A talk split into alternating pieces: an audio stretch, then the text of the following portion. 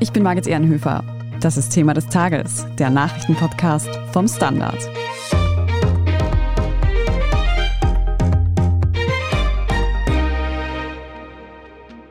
Wer geht ins Rennen um das höchste Amt im Staat? Diese Frage klärt sich heute Freitag, denn heute müssen alle AnwärterInnen auf das Amt des Bundespräsidenten die notwendigen 6000 Unterstützungserklärungen gesammelt haben. Wir sprechen heute darüber, wer denn nun tatsächlich zur Wahl am 9. Oktober antreten wird und welches politische Programm die jeweiligen Kandidaten verfolgen. Wir fragen nach, ob die Herausforderer überhaupt Chancen gegen Amtsinhaber Alexander van der Bellen haben und warum bei der bisher längsten Kandidatenliste einer Bundespräsidentschaftswahl keine einzige Frau am Stimmzettel steht. Sebastian Fellner aus der Standard Innenpolitik. Im Vorfeld der Bundespräsidentschaftswahl haben ja doch einige Personen bekannt gegeben, dass sie zu dieser Wahl antreten möchten. Wer hatte nun aller genügend Unterstützungserklärungen zusammen und tritt tatsächlich an? Es sind so viele wie noch nie, nämlich sieben, fix am Stimmzettel stehen der amtierende Bundespräsident Alexander von der Bellen, der Schuhfabrikant Heinrich Staudinger, der Musiker Marco Pogo im bürgerlichen Namen Dominik Vlasny, der FPÖ-Volksanwalt Walter Rosenkranz, der MFG-Chef und Anwalt Michael Brunner, der ehemalige Krone-Kolumnist Tassilo Valentin und der ehemalige FPÖ- und BZÖ-Politiker Gerald Groß. Das alles natürlich vorbehaltlich des unwahrscheinlichen Falles, dass irgendjemand heimlich 6000 Unterstützungserklärungen abgegeben hat und wir es bis jetzt am Freitagnachmittag noch nicht mitbekommen haben. Da hat man als Wählerin also eine ungewöhnlich hohe Auswahl. Bleiben wir zunächst einmal bei Amtsinhaber Alexander van der Bellen. Einen richtigen Wahlkampf scheint ja van der Bellen noch nicht gestartet zu haben, oder? Naja, Van der Bellen geht jetzt gerade noch nicht von Tür zu Tür und verteilt Flyer, aber er hat schon Wahlkampfaktivitäten gesetzt. Er war vergangene Woche wandern, hat dort eine Rede gehalten auf einem Berg und der Fokus seiner Aktivitäten war jetzt aber ganz klar auf dem Sammeln der Unterstützungserklärungen. Das ist ein wichtiger Mobilisierungsfaktor in einem Wahlkampf. Das sind grüne Politikerinnen und Politiker auf der Straße gestanden und haben da geworben für ihn. Also es ist so eine Art Vorwahlkampf, die Van der Bellen bis jetzt gemacht hat. Am Ende hat Van der Bellen 25.000 Unterstützungserklärungen nach eigenen Angaben gesammelt. Überprüfen können wir das nicht, weil das Amt nur schaut, ob 6.000 Gültige dabei sind und dann hören sie auf zu zählen. Van der Bellen konnte also scheinbar zahlreiche Leute davon überzeugen, dass er zumindest noch einmal zur Wahl antreten darf. Aber mit welchen Inhalten möchte denn Van der Bellen die WählerInnen überhaupt überzeugen? Also das wichtigste Thema Van der Bellens im Wahlkampf ist in seinem Auftreten und in seiner Kampagne die Stabilität. Das soll, glaube ich, all jene ansprechen, die sagen, in Österreich hat sich politisch in den letzten Jahren wirklich genug getan und es soll wenigstens der Bundespräsident der gleiche bleiben mit dem Nachsatz, und er hat es ja auch gut gemacht das ist, glaube ich, ein sehr starkes Argument für viele Leute, die dann nicht wollen, dass da halt irgendjemand, den sie nicht kennen, der auch vielleicht nicht politisch erfahren ist, in der Hofburg sitzt und da politisch Krawall macht. Thematisch setzt Van der Bellen natürlich sehr stark aufs bürgerliche Lager, weil ihm das bei der letzten Wahl den Sieg gebracht hat. Also ja, das ist so ein bisschen ein Wohlfühl-Heimat-Wahlkampf auch gewesen damals und das wird dieses Mal wohl wieder so sein. Dazu kommt die Klimapolitik, die ihm sehr wichtig ist und auch das Thema Menschenrechte. Nun wird immer wieder darüber gesprochen, dass Van der Bellen sehr wahrscheinlich diese Wahl auch gewinnen wird. Aber ist er sich vielleicht da zu sicher, dass das gut für ihn ausgehen wird? Das glaube ich nicht, zumindest mittlerweile nicht mehr. Denn die Umfragen, die natürlich fünf Wochen vor der Wahl noch sehr vage sind und die auch nicht alle die beste Qualität haben, aber die sagen ihm jetzt zumindest keinen Erdrutschsieg von mehr als 80 Prozent oder sowas voraus.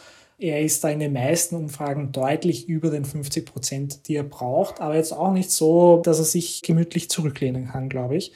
Van der Bellen ist, glaube ich, schon bewusst, dass das Risiko besteht, dass er zumindest in eine Stichwahl muss. Die größte Gefahr für Van der Bellen ist das Protestwählerpotenzial, denn auch wenn auf einer rationalen Ebene klar ist, dass der Bundespräsident jetzt wenig für Beteuerung kann zum Beispiel, gibt es halt viele Leute, die mit der politischen Situation und mit der Gesamtsituation unzufrieden sind.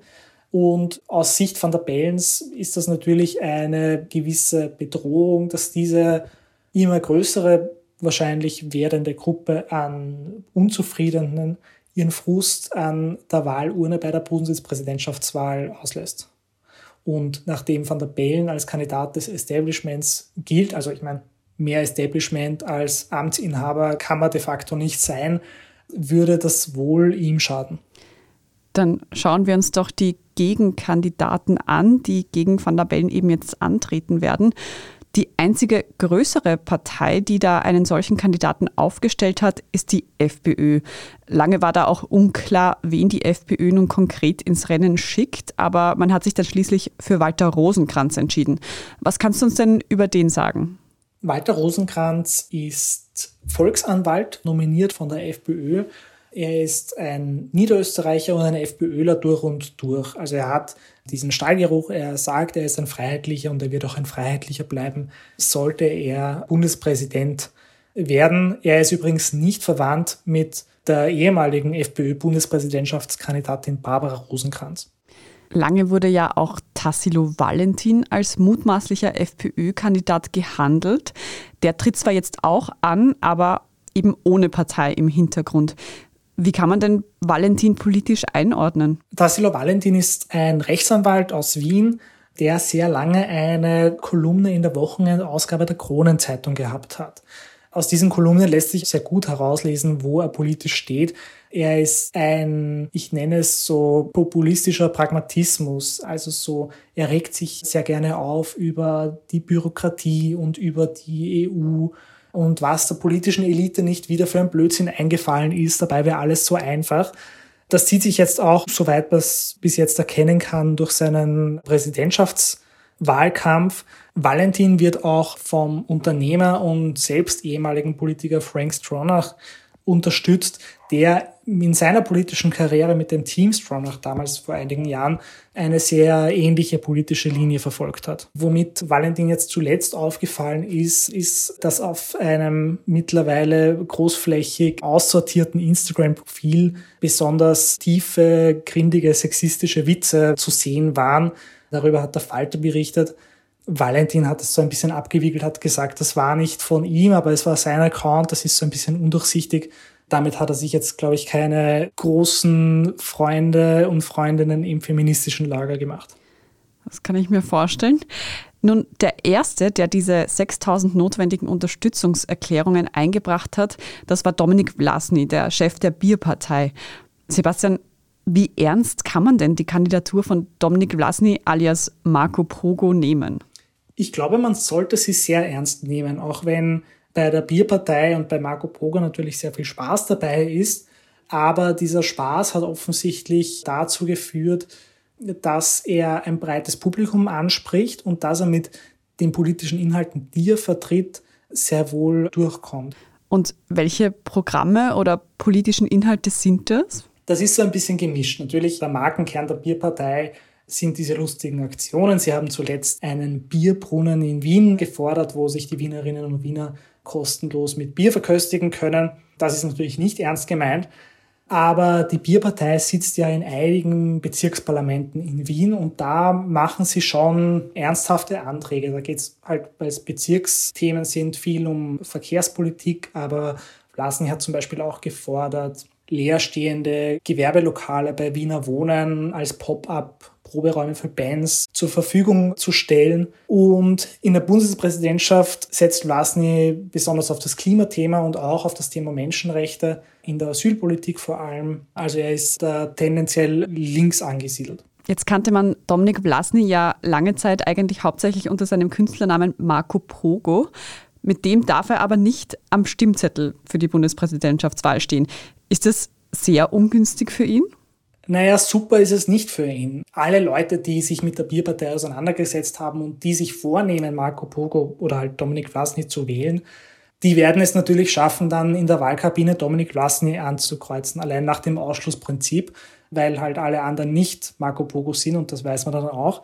Allerdings so das Wählerpotenzial oder Wählerinnenpotenzial von den Leuten, die wählen gehen, ohne noch zu wissen, wen sie dann ankreuzen und sich vielleicht vage erinnern, dass dieser lustige Biermensch im Fernsehen war und den würden sie eigentlich gern wählen, aber sie wissen nicht, wie er wirklich heißt. Ich glaube, das ist schon ein Problem. Deswegen gehe ich davon aus, dass ein großer Teil der Energie, die Vlasny und die Bierpartei in den Wahlkampf stecken werden, darin fließen wird, seinen bürgerlichen Namen bekannt zu machen. Eine andere Art der Protestpartei, wenn man so will, ist ja die MFG. Die hat sich während der Pandemie als Partei für Maßnahmen und Impfgegnerinnen etabliert. Und deren Gründer Michael Brunner will nun eben auch Bundespräsident werden, wie du vorhin schon angesprochen hast. Hat er denn überhaupt Chancen, wo es jetzt kaum noch Corona-Maßnahmen gibt? Das ist sicher das größte Problem für Brunner und die MFG. Das ist, wie du sagst, eine klassische Protestpartei.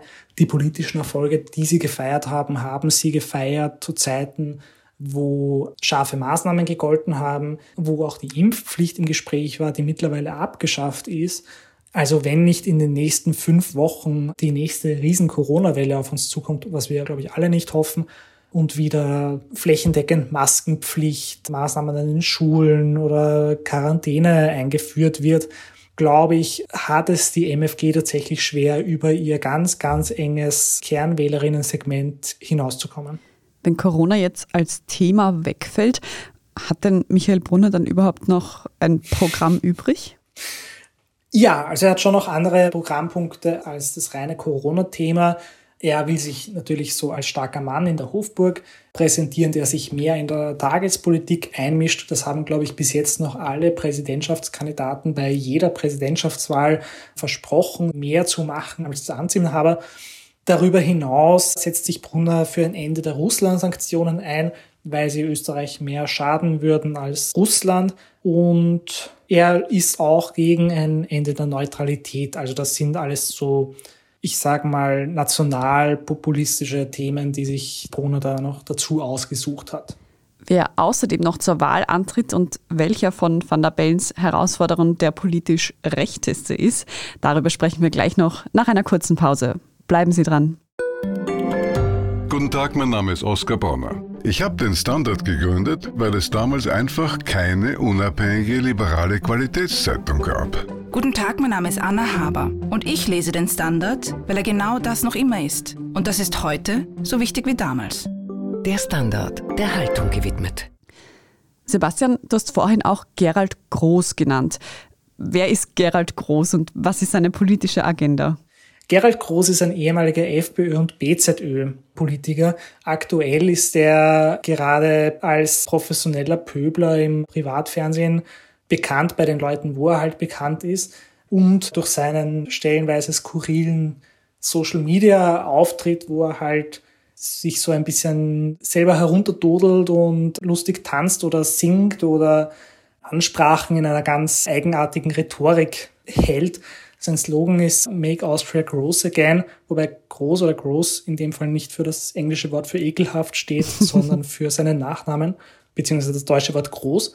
Politisch ist er ein klassischer Rechtspopulist, also er ist ganz klar gegen die Russland-Sanktionen, gegen jede Solidarität mit der Ukraine. Er hat einen Brief an Wladimir Putin geschrieben, in dem er sich für die Sanktionen entschuldigt.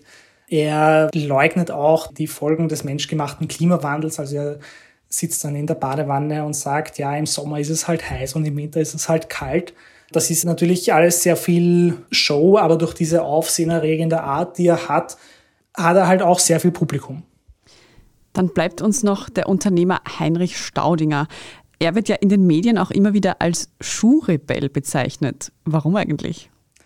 Naja, Heinrich Staudinger oder Heini Staudinger, wie er sich selbst nennt, hat eben eine Schuhfabrik und auch eine Möbelfabrik und ist da die längste Zeit dadurch aufgefallen, dass er das Steuersystem und das kapitalistische System insgesamt sehr hart kritisiert hat aus einer linken Perspektive. Er hatte auch die eine oder andere Auseinandersetzung mit dem Finanzamt, weil die beiden halt unterschiedliche Auffassungen von Steuerpflichtigkeit im Rahmen seiner unternehmerischen Tätigkeit gehabt haben. Jetzt aktuell sein großes Thema ist ähnlich wie bei Brunner die Corona-Politik. Allerdings macht er das aus einer linken Perspektive. Er wird unterstützt von der Splittergruppe Grüne gegen die Impfpflicht. Auch wenn die Impfpflicht mittlerweile abgeschafft ist, gibt es die natürlich noch. Staudinger ist gegen die Corona-Maßnahmen und gegen eine Impfpflicht. Ich kenne da schon langsam ein Muster, was sich ja im Vorfeld bereits abgezeichnet hat und wir jetzt auch mit der konkreten Kandidatenliste sehen und dem, was du uns gerade erzählst, dass viele der Kandidaten eher dem rechten Spektrum angehören. Sebastian, wer ist denn eigentlich wie rechts? Also wir haben das ein bisschen analysiert. Von den sieben Kandidaten sind vier eindeutig rechts.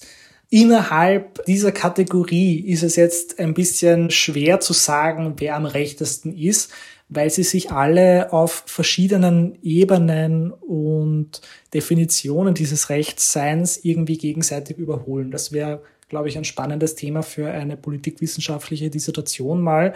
Aber sie haben wirklich alle so ihre Schwerpunkte, die allgemein als rechts wahrgenommen werden, wo der eine mehr und der andere weniger ausschert. Was man sagen kann, ist, dass rechte Wählerinnen und Wähler wirklich ein breites Angebot haben bei dieser Wahl und sich ganz speziell ihre Schwerpunkte in der Politik herauspicken können. Eine Dissertation würde jetzt wahrscheinlich den Rahmen von diesem Podcast sprengen. Aber ganz ehrlich gesagt, Sebastian, haben denn diese Herausforderer irgendeine Chance gegen Van der Bellen? Natürlich ist es immer schwierig gegen einen Amtsinhaber und in der Zweiten Republik hat noch nie ein Amtsinhaber, der ein zweites Mal angetreten ist, diese Wahl verloren. Jetzt haben wir aber in den letzten Jahren einige Dinge in der österreichischen Politik erlebt, die davor noch nie passiert sind. Und wie ich es vorhin gesagt habe, so ganz die Gmade Wiesen ist es für Van der Bellen eben nicht. Diese Konstellation mit den vier rechten Kandidaten führt jetzt natürlich dazu, dass die sich die vielen rechten Stimmen in Österreich gegenseitig wegnehmen. Dazu kommt aber, dass Vlasny van der Bellen einige linke Stimmen kosten könnte. Wenn es jetzt tatsächlich zum Stand heute unwahrscheinlichen Fall kommt, dass Van der Bellen in eine Stichwahl kommt, sammeln sich natürlich diese rechten Stimmen bei einem der rechten Kandidaten. Dafür ist die Stichwahl ja da. Das ist ja kein ohne Grund erfundenes System. Und je nachdem, was dann im Wahlkampf noch passiert oder wie es dann weitergeht, ist natürlich eine Stichwahl erstens immer unangenehm für einen Amtsinhaber, allein weil es peinlich ist. Und dann haben wir bei der letzten Wahl vor sechs Jahren gesehen, dass auch da quasi alles passieren kann. So fix ist es also nicht, aber für die meisten ist diese Kandidatur natürlich aussichtslos. Dann stelle ich mir aber die Frage, was ist denn deren Motivation, wenn das scheinbar aussichtslos ist? Gibt es da vielleicht noch andere Gründe, dass sie jetzt antreten? Da geht es sehr viel um Aufmerksamkeit. Ähm, jetzt nicht nur in dem Sinn, in dem wir alle als Menschen Aufmerksamkeit wollen, sondern auch für die politischen Bewegungen, die diese Kandidaten da vertreten. Also das betrifft natürlich vor allem Blasny und die Bierpartei, Brunner und die MFG, und Rosenkranz und die FPÖ. Die leben alle davon als politische Akteure, dass sie relevant sind, dass sie am politischen Diskurs auf öffentlichen Bühnen teilnehmen. Und auch Groß und Valentin haben natürlich eine Art Geschäftsmodell aus ihren Auftritten gemacht und aus ihren politischen Positionen. Und auch die profitieren davon, wenn sie dann mit den anderen Kandidaten im Hauptabendprogramm im Fernsehen diskutieren und von Medien interviewt werden. Nun haben wir dieses Mal eben so viele Kandidaten wie noch nie bei einer Bundespräsidentschaftswahl. Sebastian, was aber auffällt, wir sprechen die ganze Zeit nur über Männer. Warum steht eigentlich keine einzige Frau am Stimmzettel? Naja, apropos den Rahmen sprengen, ich glaube, ein großer Exkurs über die Wirkmacht des Patriarchats wäre jetzt ein bisschen zu viel.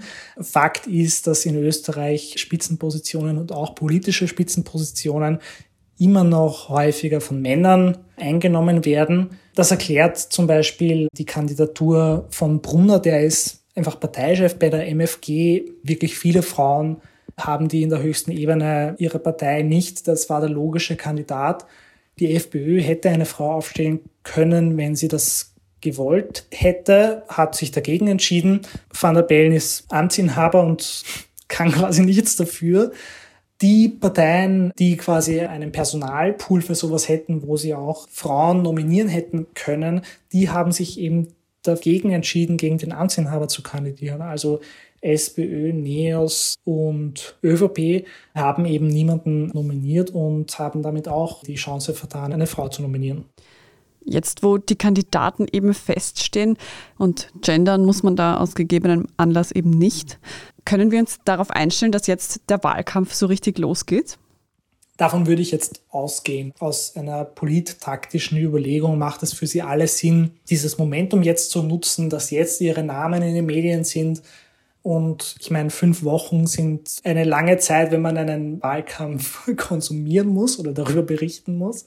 Aber es ist eine kurze Zeit, wenn du versuchen musst, österreichweit Hunderttausende Wählerinnen und Wähler zu überzeugen, um ein halbwegs respektables Ergebnis zu erzielen. Also die müssen jetzt alle jede freie Minute, die sie haben, in diesen Wahlkampf stecken. Und deswegen gehe ich davon aus, dass das relativ bald anlaufen wird jetzt. Ich spüre so ein bisschen raus, du freust dich richtig auf diese fünf Wochen Berichterstattung in der Innenpolitik. Sebastian, eine letzte Frage. Traust du dir eine Prognose zu? Wie wird die Wahl am 9. Oktober ausgehen?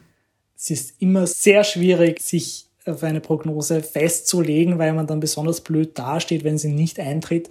Ich sehe allerdings wenig, dass jetzt wirklich dagegen spricht, dass Van der Bellen im ersten Wahlgang diese Wahl gewinnen wird. Ich glaube aber nicht, dass es ein Erdrutschsieg wird.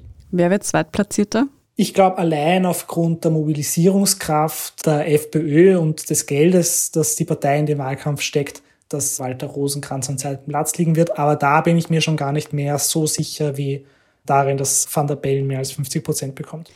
Wir werden dann in ein bisschen über einem Monat darauf zurückkommen und schauen, ob deine Prognose so eingetroffen ist.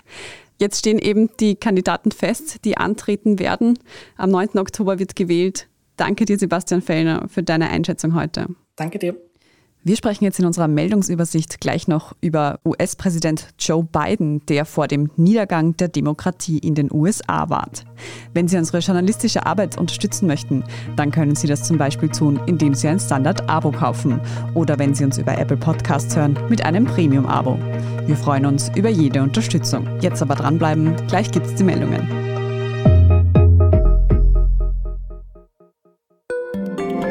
Tag, mein Name ist Oskar Bronner. Ich habe damals den Standard gegründet, damit man sich auf Basis unabhängiger Berichterstattung die eigene Meinung bilden kann. Guten Tag, mein Name ist Pony73 und ich poste beim Standard, weil ich genau das dort machen und meine Meinung auch sagen kann. Der Standard, der Haltung gewidmet.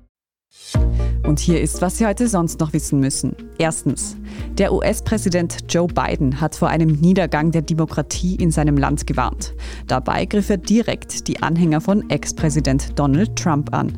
Die Make America Great Again, kurz MAGA-Kräfte, seien entschlossen, das Land in die Vergangenheit zu führen. MAGA forces are determined to take this country backwards. Backwards to an America where there is no right to choose, no right to privacy. No right to contraception, no right to marry who you love. So Biden bei einer Wahlkampfveranstaltung in Philadelphia im Bundesstaat Pennsylvania. Zweitens, die Zahl der Corona-PatientInnen im Spital sinkt erstmals seit acht Wochen wieder unter 1000. Genau sind es 996 Personen, die in Österreich derzeit mit Corona im Krankenhaus behandelt werden. Seit Juli bewegte sich die Anzahl der Krankenhauspatientinnen im vierstelligen Bereich und erreichte Ende des Monats einen Höchstwert von über 1700. Corona-Neuinfektionen gab es seit gestern übrigens rund 4000. Und drittens, das Warten hat ein Ende. 21 Jahre nach dem ersten Der Herr der Ringe-Film von Peter Jackson geht es zurück nach Mittelerde. Heute startet auf Amazon Prime die Serie Die Ringe der Macht, ein Prequel der Herr der Ringe-Trilogie. Tolkien-Fans erwarteten den Serienstart schon mit Argusaugen, nicht zuletzt da pro Folge rund 60 Millionen Dollar ausgegeben wurden. Wer sich dieses Spektakel nicht alleine geben will, der ist herzlich eingeladen, die Ringe der Macht heute Freitag um 20 Uhr zusammen mit dem Standard Live-Ticker-Team zu schauen und dabei natürlich fleißig mitzukommentieren. Alle Infos zum Live-Ticker und natürlich alles weitere zum aktuellen Weltgeschehen finden Sie auf derstandard.at. Falls Sie Feedback oder Anmerkungen für uns haben, schicken Sie diese gerne an podcast.derstandard.at. Und wenn Ihnen diese Folge von Thema des Tages gefallen hat, dann abonnieren Sie uns doch auf Ihrer liebsten Podcast-Plattform. Und wenn Sie schon dabei sind, dann lassen Sie uns gleich eine gute Bewertung da. Das hilft uns wirklich sehr. Ich bin Margit Ehrenhöfer. Danke fürs Zuhören und bis zum nächsten Mal.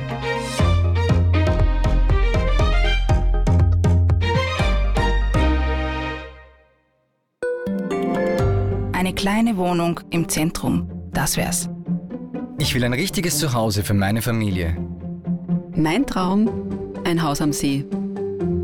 Was auch immer Sie suchen, Sie finden es am besten im Standard. Jetzt Immosuche starten auf Immobilien der Standard.at.